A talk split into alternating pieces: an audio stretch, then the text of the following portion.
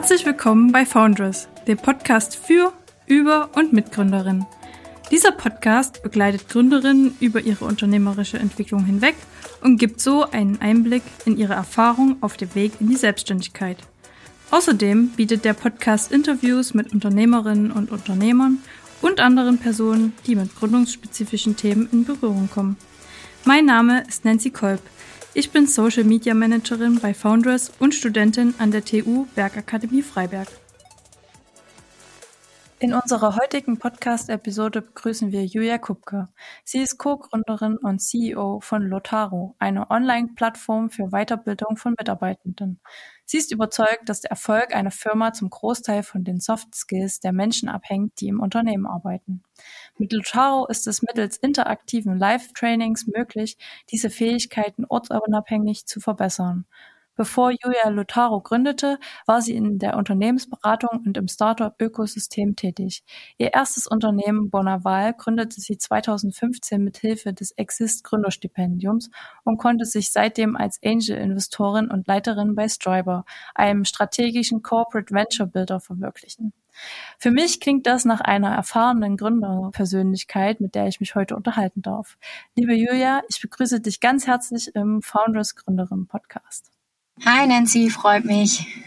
Würdest du der Vorstellung, die ich jetzt gerade von dir gemacht habe, noch irgendwas hinzufügen wollen? Fandest du dich gut vorgestellt durch den Text? Ja, das klang auf jeden Fall immer sehr gut zusammengefasst. Äh, für mich klingt es dann immer so ein bisschen, wie wenn ich äh, sehr viel in dem ganzen ja, Corporate-Umfeld gewesen wäre am Ende. Ich fühle mich eher wie eine reine Gründerin, die gerne neue Sachen ausprobiert, gerne äh, ja, neue Produkte entwickelt. Da sehe ich mich schon auf jeden Fall zu Hause und dafür brennt auch mein Herz.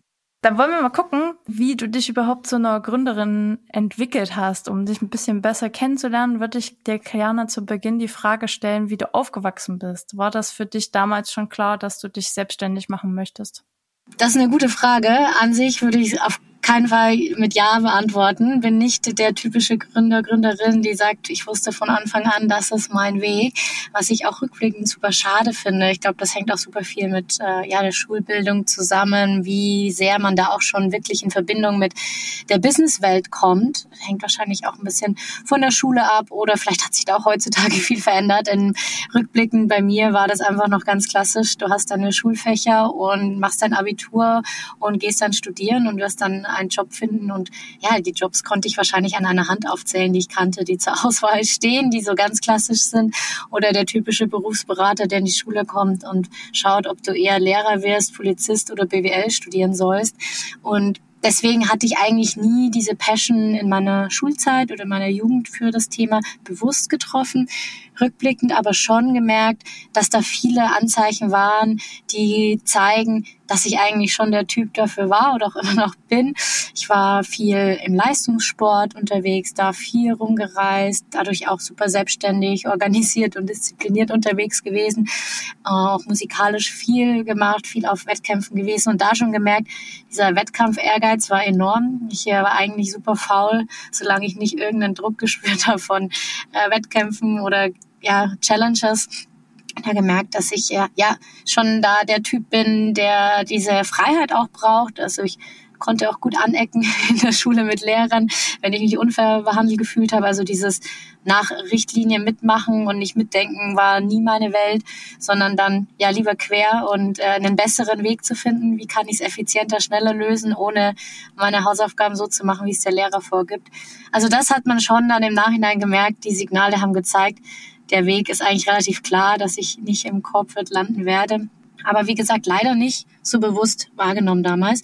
Dann eher durch äh, glückliche Umstände, auch durch familiäres Umfeld die Möglichkeit gehabt, alles auszuprobieren, was ja auch nicht selbstverständlich ist. Deswegen persönlich auch eine Passion von mir eigentlich, wenn ich mal Zeit habe, mich damit mehr zu beschäftigen.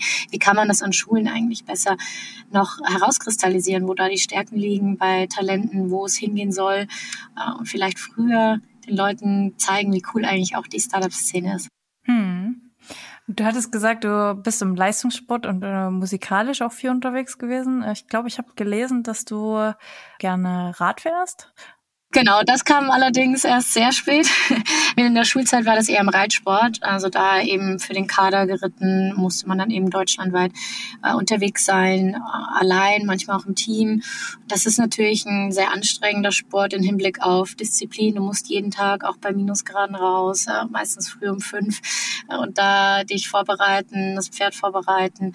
Und das, ja, da geht das ganze Wochenende drauf. Und das ist schon was, wo man auch in Richtung Führung schon viel lernt interessant, wenn, wenn man sich damit viel beschäftigt. Du hast unterschiedliche Charaktere auch bei Pferden.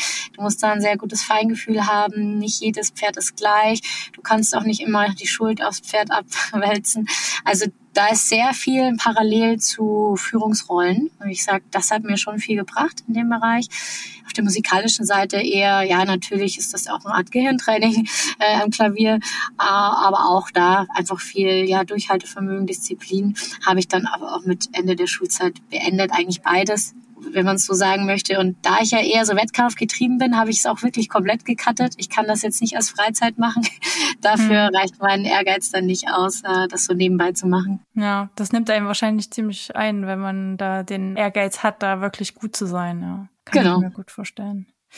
Du hast gerade gesagt, du hast dann aufgehört. Du bist dann nach dem Abitur an die Hochschule Amberg-Weiden gegangen, um Medienproduktion und Technik zu studieren. Und dann ging es für dich weiter als Marketing Manager bei den Venture Stars. Und du hast dafür Miflora gearbeitet. Wie kamst du dann dazu, von dem Studium das erste Mal so mit dieser Startup-Szene in Berührung zu kommen? Ja, wie schon gesagt, bei mir war es eben nicht klar, dass es in die Startup-Welt geht oder überhaupt in diese Unternehmer-Business-Welt.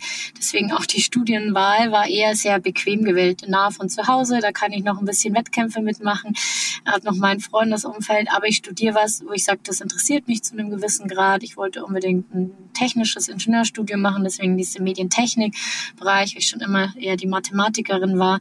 Aber ich wollte jetzt äh, irgendwie auch mir nicht die, ja, die Beine ausreißen, sondern war eben immer noch sehr bequem, deswegen das Studium so gewählt.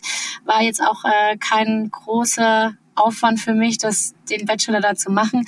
Bin dann eher durch, äh, ja, Geldnot im Münchner Raum äh, an Werkstudentenjob gekommen, der zufällig in einem Startup war und parallel schon so ein bisschen von der Familie beeinflusst worden. Meine Brüder sind beide im Startup-Umfeld tätig gewesen. Der eine hatte auch schon gegründet zu dem Zeitpunkt. Mein Vater ist Unternehmer. Das war jetzt nicht, dass ich dahin gedrängt wurde, aber es war so normal, auch diesen Weg vielleicht mal einzuschlenken und deswegen so ein Startup-Job für mich irgendwie ganz ja normal zu sagen, ich gehe mal in so ein Startup als Werkstudentin und war da am Anfang und habe da sofort gemerkt, okay, arbeiten kann ja doch ganz cool sein. Das muss ja gar nicht sein, ich zähle die Stunden und dann gehe ich wieder heim, sondern ich kann jetzt echt einen Mehrwert liefern und habe super coole Leute um mich rum und bekomme Aufgaben, wo ich sofort Ergebnisse sehe und lerne jeden Tag dazu.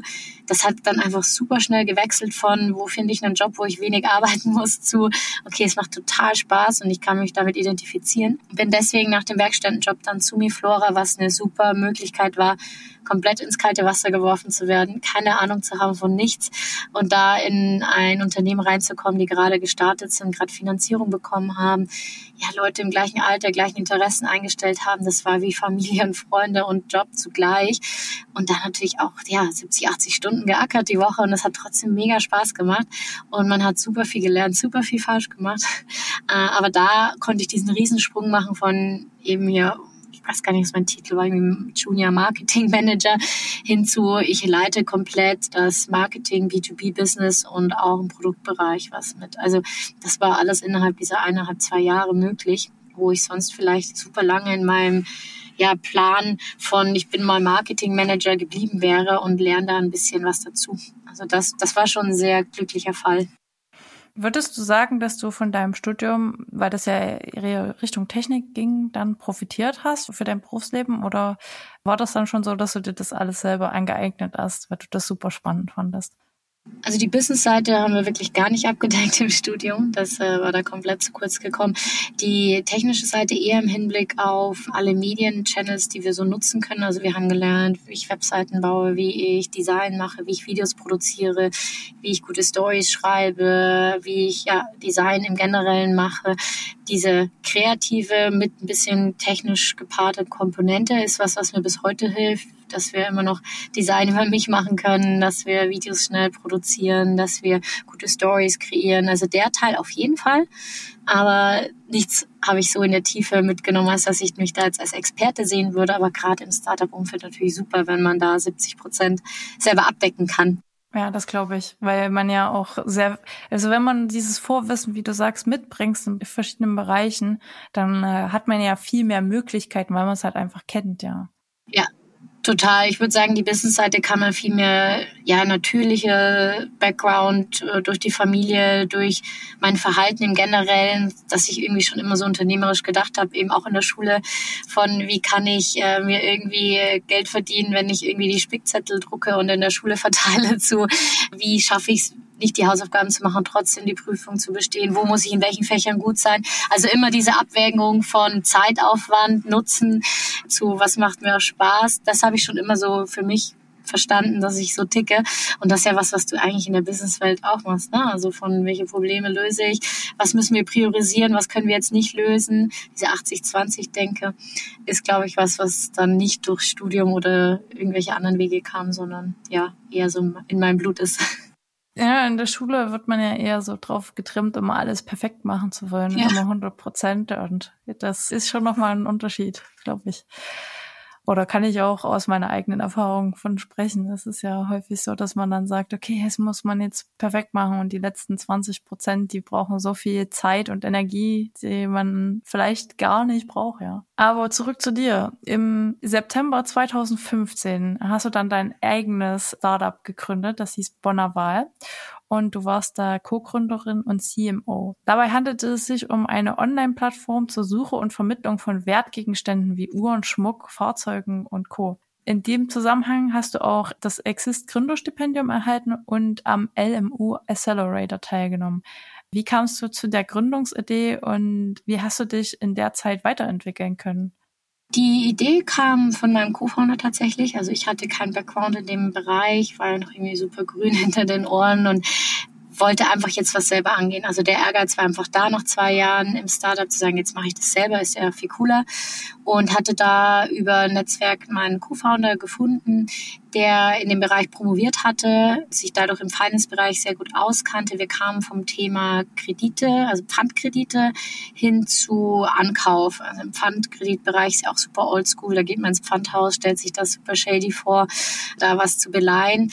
Und da haben wir gelernt, dass die Pfand Pfandleiher eigentlich viel mehr Geld mit dem Ankauf machen. Das heißt, wenn du deinen Gegenstand eben nicht mehr abholst im Pfandhaus, können die den sehr gut weiterverkaufen und sind so in diesen Ankaufsmarkt gekommen.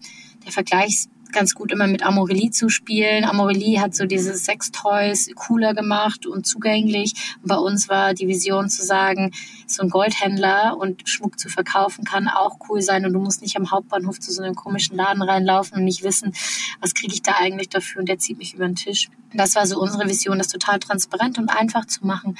Typische Use Cases sind, du erbst was von Großeltern oder ja auch eine Scheidung, das sind auch typische Themen. Da hat die Frau den Ehering eben und weiß gar nicht, was der gekostet hat und möchte den aber jetzt schnellstmöglich loswerden. Und so haben wir das Ganze dann eben digitalisiert und das, ja, auch knapp zwei Jahre aufgebaut. Und der Accelerator und Exist waren super, um das Ganze einfach zu ermöglichen. Man hat natürlich noch gar keine Rücklagen in dem Alter und auch jetzt nicht super viel laufende Kosten als ja, Anfang 20-Jährige. Deswegen war Exist super ausreichend, um über die Runden zu kommen. Und über die LMU das Netzwerk auszubauen, hilft mir bis heute. Also viele meiner Freunde habe ich über Wege, über das LMU-Netzwerk bekommen und auch gehalten. Also so ist man einfach immer tiefer in diese Startup-Ära reinbekommen. Und äh, ja, davon profitiere ich heute noch. Und genau, das war auf jeden Fall das, wo ich sagen würde, bin ich am meisten dran gewachsen, das Netzwerk in dieser Startup-Szene aufzubauen und mal wirklich zu verstehen, was sind eigentlich die alltäglichen Probleme in der Gründung. Ja, das klingt alles danach, als wenn du dich da super reingehangen hast, aber ich habe dann gelesen, dass du 2015 Bonnerwahl verlassen hast, um als Strategieberaterin für Accenture zu arbeiten. Wieso hast du dich dann entschieden, Bonnerwahl zu verlassen? Genau, also wir haben das dann eben circa zwei Jahre gemacht und hatten da auch die ersten Angestellten und das lief auch an sich nicht schlecht. Also wir haben auch ein Problem gelöst. Es hat sich aber gezeigt, dass wir mit einigen KPIs nicht dorthin kommen, wo wir hin wollten, um das Ganze groß zu machen. Jetzt war nicht mein Ziel, mit Anfang 20 da so ein kleines Fünf-Mann-Unternehmen zu führen, sondern ja auch irgendwie weiterzukommen. Und da gab es einfach ein, zwei Baustellen, die wir nicht gelöst bekommen haben. Das eine war, wir müssen irgendwann selber ankaufen, hatten aber keine Ahnung, wann sind das Fake-Uhren, wann ist das echter Schmuck, haben es nicht geschafft, Experten an Bord zu bekommen. Und das zweite war auch so das Expandieren in andere Märkte. Das hat auch nicht ganz so geklappt, wie wir uns das vorstellen. Und auch da nochmal äh, angehängt, auch das Team zu sagen, okay, mit meinem Co-Founder, das hat zwar gut geklappt, das Ganze aufzubauen, aber wir haben jetzt auch nicht langfristig gesehen, zusammenzuarbeiten. War auch ein sehr großes Learning. Team first. Erstmal schauen, kannst du mit der Person dir vorstellen, ja, zu verheiraten und danach eigentlich an der Idee zu arbeiten und nicht andersrum. Ich bin ja für die Idee eingestiegen. Und das war auch schon ein Punkt, wo ich gemerkt habe, okay, nee, eigentlich passt nicht alles. Und jetzt würde ich gerne eigentlich nochmal die andere Seite kennenlernen. Und was heißt andere Seite? Ja, eben die, ja, von großen Unternehmen, die Business-Seite, wie, wie kann ich mich auch noch besser strukturieren? Ich war ja wirklich gar nicht in der Businesswelt noch unterwegs, nur halt Startup und bisschen gründen, aber noch nicht irgendwie in einem größeren Unternehmen gesessen. Und habe gesagt, das ist eigentlich bei Accenture ganz cool. Die hatten da gerade ähm, eine kleine Firma gekauft, die D-Group, die ausschließlich aus Gründern bestand, die sie als ja, Berater eingesetzt haben bei größeren Innovationsprojekten. Und da habe ich mich halt sehr heimisch gefühlt, zu sagen, ich gehe jetzt nicht in die komplette Beraterrolle ein, sondern ich arbeite weiterhin mit meiner Expertise und werde auch dafür gewertschätzt. Sie sagen, wir finden es cool, dass jetzt hier Gründerinnen sind, die uns hier mal eine andere Seite zeigen dadurch hatte ich auch ein sehr cooles Team. Ja, deswegen bin ich da eingestiegen. Also es war eigentlich eine super Gelegenheit zu sagen, jetzt kann ich auch Geld verdienen, jetzt lerne ich nochmal die große Corporate-Welt kennen, kann aber trotzdem in meiner Rolle bleiben als äh, Gründerprofil. Ja, klingt auch echt danach, als wenn du immer an den richtigen Stellen gerade Anschluss gefunden hast, um dich auch weiterzuentwickeln als Gründerin. Wenn du sagst, du hast erst in einem kleinen Startup gearbeitet, dann hast du es selber probiert und dann hast du gemerkt, okay, du willst noch mal sehen, wie es in einem größeren Unternehmen läuft. Ich freue mich da super für dich, dass das alles so geklappt hat wenn man so vielleicht im Nachhinein drauf schaut, dann sieht das auch immer alles leicht aus. Ich glaube, vielleicht hast du da auch so Momente gehabt, wo du gesagt hast, oh Gott, wie soll das so weitergehen? Auf jeden Fall. Ich meine, ich bin immer der Meinung, da gibt es kein falsch und kein richtig, wenn man sich dafür entscheidet, ein Unternehmen zu wechseln, sondern es ist eine neue Chance und die kann man dann angreifen. Und ich würde nicht sagen, dass ich, wenn ich da mal eine andere Entscheidung getroffen hätte, das falsch gewesen wäre, weil ich sehr happy war, dass die Chancen überhaupt kamen was auch nicht selbstverständlich ist. Aber man kann, glaube ich, mit jedem Weg lernen. Und vielleicht, wenn ich nicht das erste Werkstattenangebot in einem Startup gehabt habe, wäre ich heute ganz woanders. Aber würde nicht sagen, dass das dann falsch gewesen wäre. Ich glaube, irgendwann findet man so sich selbst und findet raus, in was man gut ist. Und das, glaube ich, wenn man das mal verstanden hat, dann macht der Job auch viel mehr Spaß, wenn man versteht, wo sind Stärken und Schwächen. Und die werde ich auch nicht mehr ändern können, meine Schwächen. Das heißt, ich muss halt gucken, wo passe ich am besten rein. Und das dauert halt ein paar Jahre, bis man das versteht. Du hattest ja auch gerade schon angesprochen, dass du dann im Startup-Bereich weiterhin tätig warst. Vor allem dann habe ich gelesen, es ging bei dir Richtung Venture. Das heißt, mhm. Äh, du hast als Expertin für das Venture Beyond Programm gearbeitet und warst auch Leiterin im Bereich Growth und People bei Striber.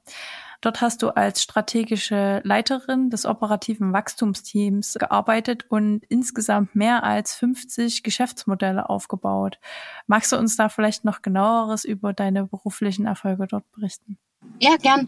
Das war auch wieder ein super Zufall. Also ich war ja noch gar nicht so lange bei Accenture. Hat sich dann auch, um mal die negativen Seiten zu sagen, herauskristallisiert, dass es doch mehr Theorie als Praxis war. Und da bin ich einfach total wie in so einem goldenen Käfig, wenn ich dann nichts umsetzen darf, sondern nur PowerPoint mache. Klar wollten die lieber Gründerprofile, aber am Ende waren es trotzdem ja Strategieprojekte, wo es viel um Theorie und Strategie ging und wenig um Machen. Und habe gemerkt, okay, so wirklich happy macht mich das nicht. Habe mich noch gar nicht groß umgeschaut, aber dann kamen die Gründer von Stripe auf mich zu und das war ein super Zufall und bin ich super happy, dass der Zufall zustande gekommen ist, weil das war eine Möglichkeit, die ich so schnell nicht mehr wiederbekommen hätte, in ein Unternehmen einzusteigen, das gerade gegründet ist, die aber schon eine sehr gute Ausgangssituation hatten mit Aufträgen und sagen, wir wachsen jetzt eigentlich von null auf über 100 Mitarbeitenden in den nächsten ein, zwei Jahren und wir hätten gern dich mit an Bord, um das operativ aufzubauen. Das war natürlich ein super Vertrauen und hat enorm viel Spaß gemacht, jetzt mal diese Phase mitzumachen, wo es nicht mehr nur darum geht zu bauen, also am Anfang schon viel, also Prozesse aufzusetzen, zu gucken, wie ist unser Angebot eigentlich am Markt, wie setzen wir um, auch den Teams zu helfen, aber vorrangig eben auch Teamführung zu lernen und dann wirklich über 100 Leute da einzustellen und das war natürlich super, super cool, das von Anfang an mitzumachen. Um jetzt deine Beschreibung zu meiner Rolle dann noch zu vereinfachen, was habe ich da eigentlich gemacht? Am Ende war es von, wie setzen wir Produktideen um? Also wir haben äh, MVPs gebaut für Kunden. Wie gehen wir daran? Wie validieren wir Projekte? Wie äh, testen wir am Markt? Da war eben vorrangig meine Rolle dass meine Teams sich darum kümmern, wie können wir User-Tests machen, kriegen wir erste Kunden, kriegen wir Feedback, also alles auf Produkt-Marketing-Seite.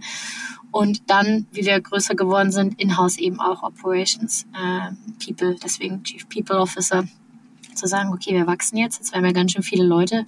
Jetzt ist HR doch auch mal ein Thema. Nicht mehr nur einstellen, sondern auch Leute halten, happy machen, weiterentwickeln, Middle-Leadership-Team aufbauen, diese ganzen Themen, die dann auf einmal kommen, wenn du 50 plus Mitarbeitende hast. Und das kam eher so zufällig an mich ran, weil ich gern so Prozessthemen mache. Und da habe ich das erste Mal gemerkt, okay, eigentlich, das ist komplett mein Thema. Das hatte ich vorher ja nie am Schirm. Das ganze Thema Führung, uh, People Development und gemerkt, okay, hier kriege ich auch super positives Feedback von meinen Leuten. Das fällt mir irgendwie leicht. Ich habe das ja nie gelernt. Und ja, dann eben wieder so zurückzublicken, auf wie bin ich aufgewachsen, habe ich dann diese Parallelen gesehen zum Leistungssport dass das anscheinend irgendwie was ist, was mir liegt und dann auch noch Spaß macht. Deswegen bin ich da geblieben und bin froh, dass ich bei Striber das gelernt habe.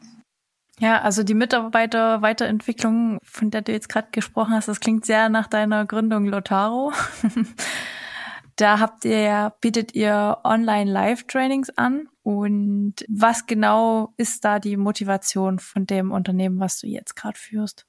Ja, also natürlich viel beeinflusst durch meine Zeit bei Striper, wo ich gesehen habe, was läuft gut, was läuft nicht gut, was ist auch die Challenge, wenn du wächst als Unternehmen, was ist die Challenge für dich als Mitarbeitende, was für die Führungskraft und das so zu vereinen ähm, in dem People Development Bereich ist das, was mich zu Lotaro gebracht hat.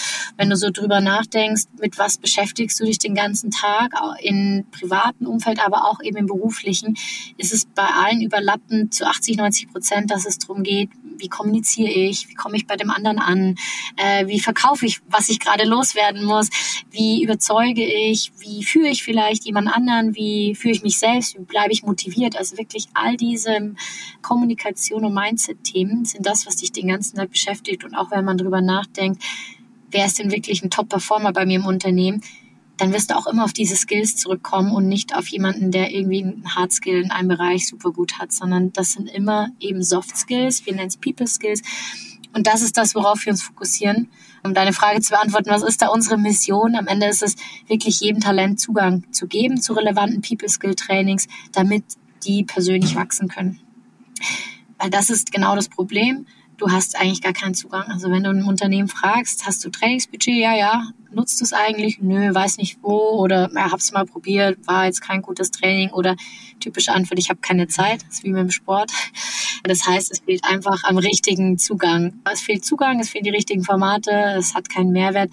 Und ja, dann bleibt es einfach auf der Strecke liegen, obwohl es eigentlich das ist, was du 80 Prozent des Tages brauchst.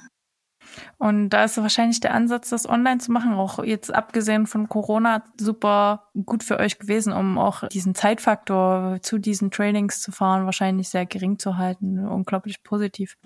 Genau, da wieder der Sportvergleich, wann gehst du ins Fitnessstudio? Es muss am besten neben der Haustür sein oder im Weg zum Büro, sonst machst du es nicht. Und so ist das mit dem Online auch. Klar, ich würde nie abstreiten, dass vor Ort das nicht der bessere Weg ist, aber das kriegst du einfach nicht mehr hin. Die Leute sitzen verteilt, die Leute haben volle Kalender. Wenn du ein gutes virtuelles Format findest mit gutem Trainer, gutem Format, dann kriegst du mindestens 80, 90 Prozent der Qualität auch online hin. Da kommt es eben darauf an, dass du ein Format wählst, das sinnvoll ist. Man sieht seit Corona sind total viele E-Learning-Anbieter auf dem Markt.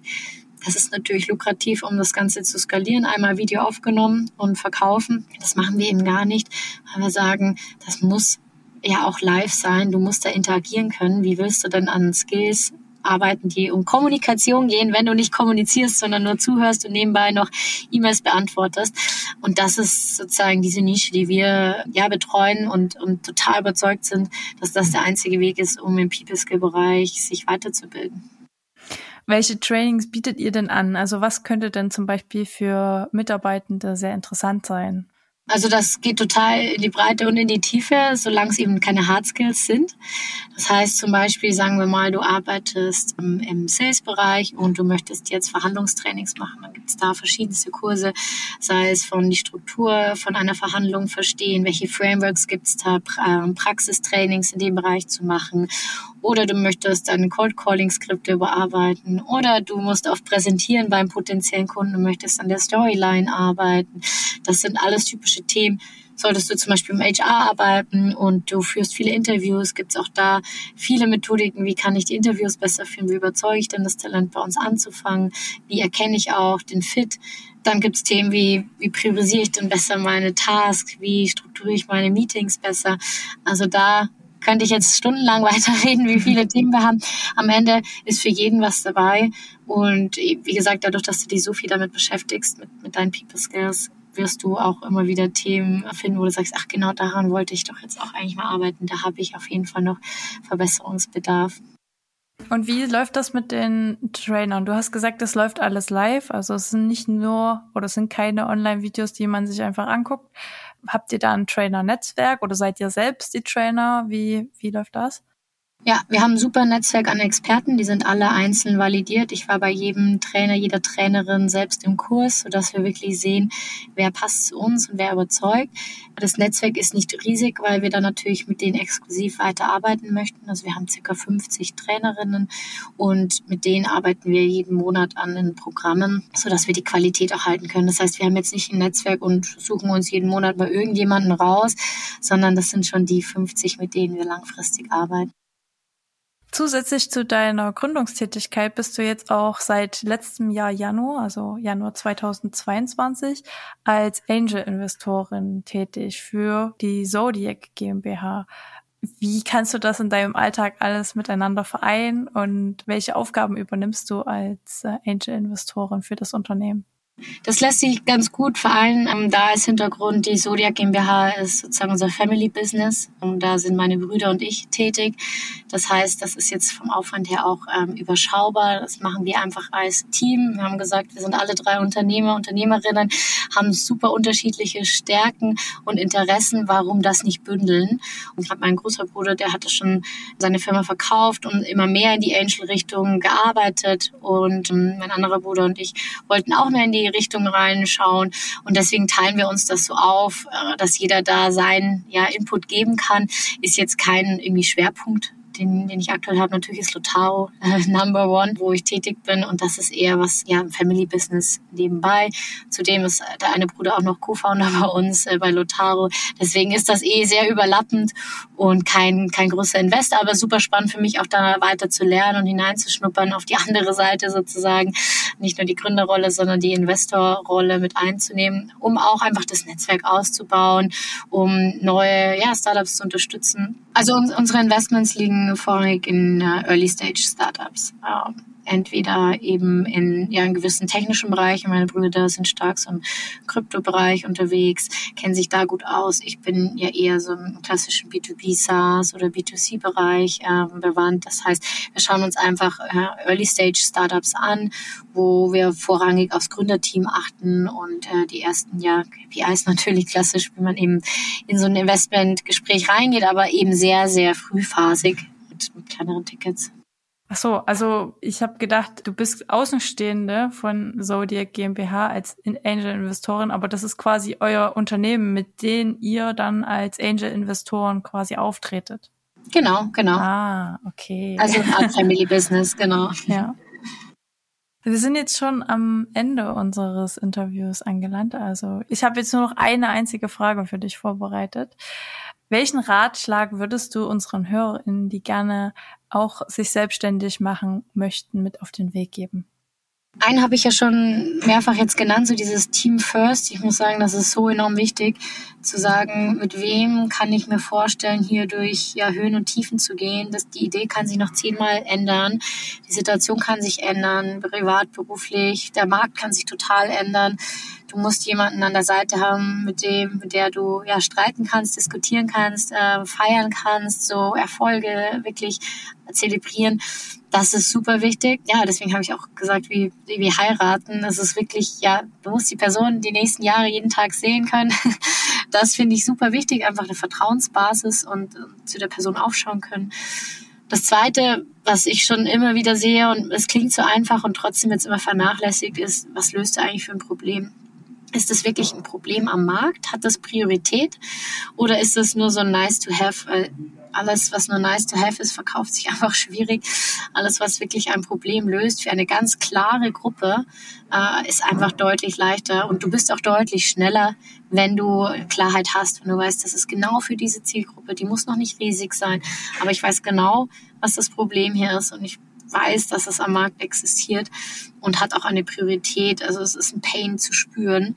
Das hilft enorm. Und wenn du Startups fragst am Anfang, was macht ihr eigentlich? Und das dauert schon mal zehn Sätze, bis sie erklären, was sie machen und für wen eigentlich und warum und sich eigentlich nur ja gegen argumentieren müssen, dann merkst du, okay, da ist einfach noch nicht genug Klarheit da. Und das ist super schwer, die zu finden. Hat bei uns auch gedauert und sind immer noch dran. Ähm, aber das hilft. Das hilft total im Verkauf. Vielen, vielen Dank, liebe Julia, dass wir heute so ein tolles Gespräch miteinander führen konnten. Ich hoffe, man hört und sieht sich vielleicht in Zukunft auch nochmal wieder, weil ich denke, von dir kann man noch sehr, sehr viel mehr lernen, als wir das jetzt in der halben Stunde vielleicht geschafft haben. Vielen Dank dafür, dass du heute mit mir gesprochen hast. Ja, danke dir für die Fragen und ja, die nette Unterhaltung. Das war der Podcast für heute. Weitere Informationen zu Foundress bietet die Internetseite www.foundress.de. Alles Gute und bis zum nächsten Mal. Glück auf!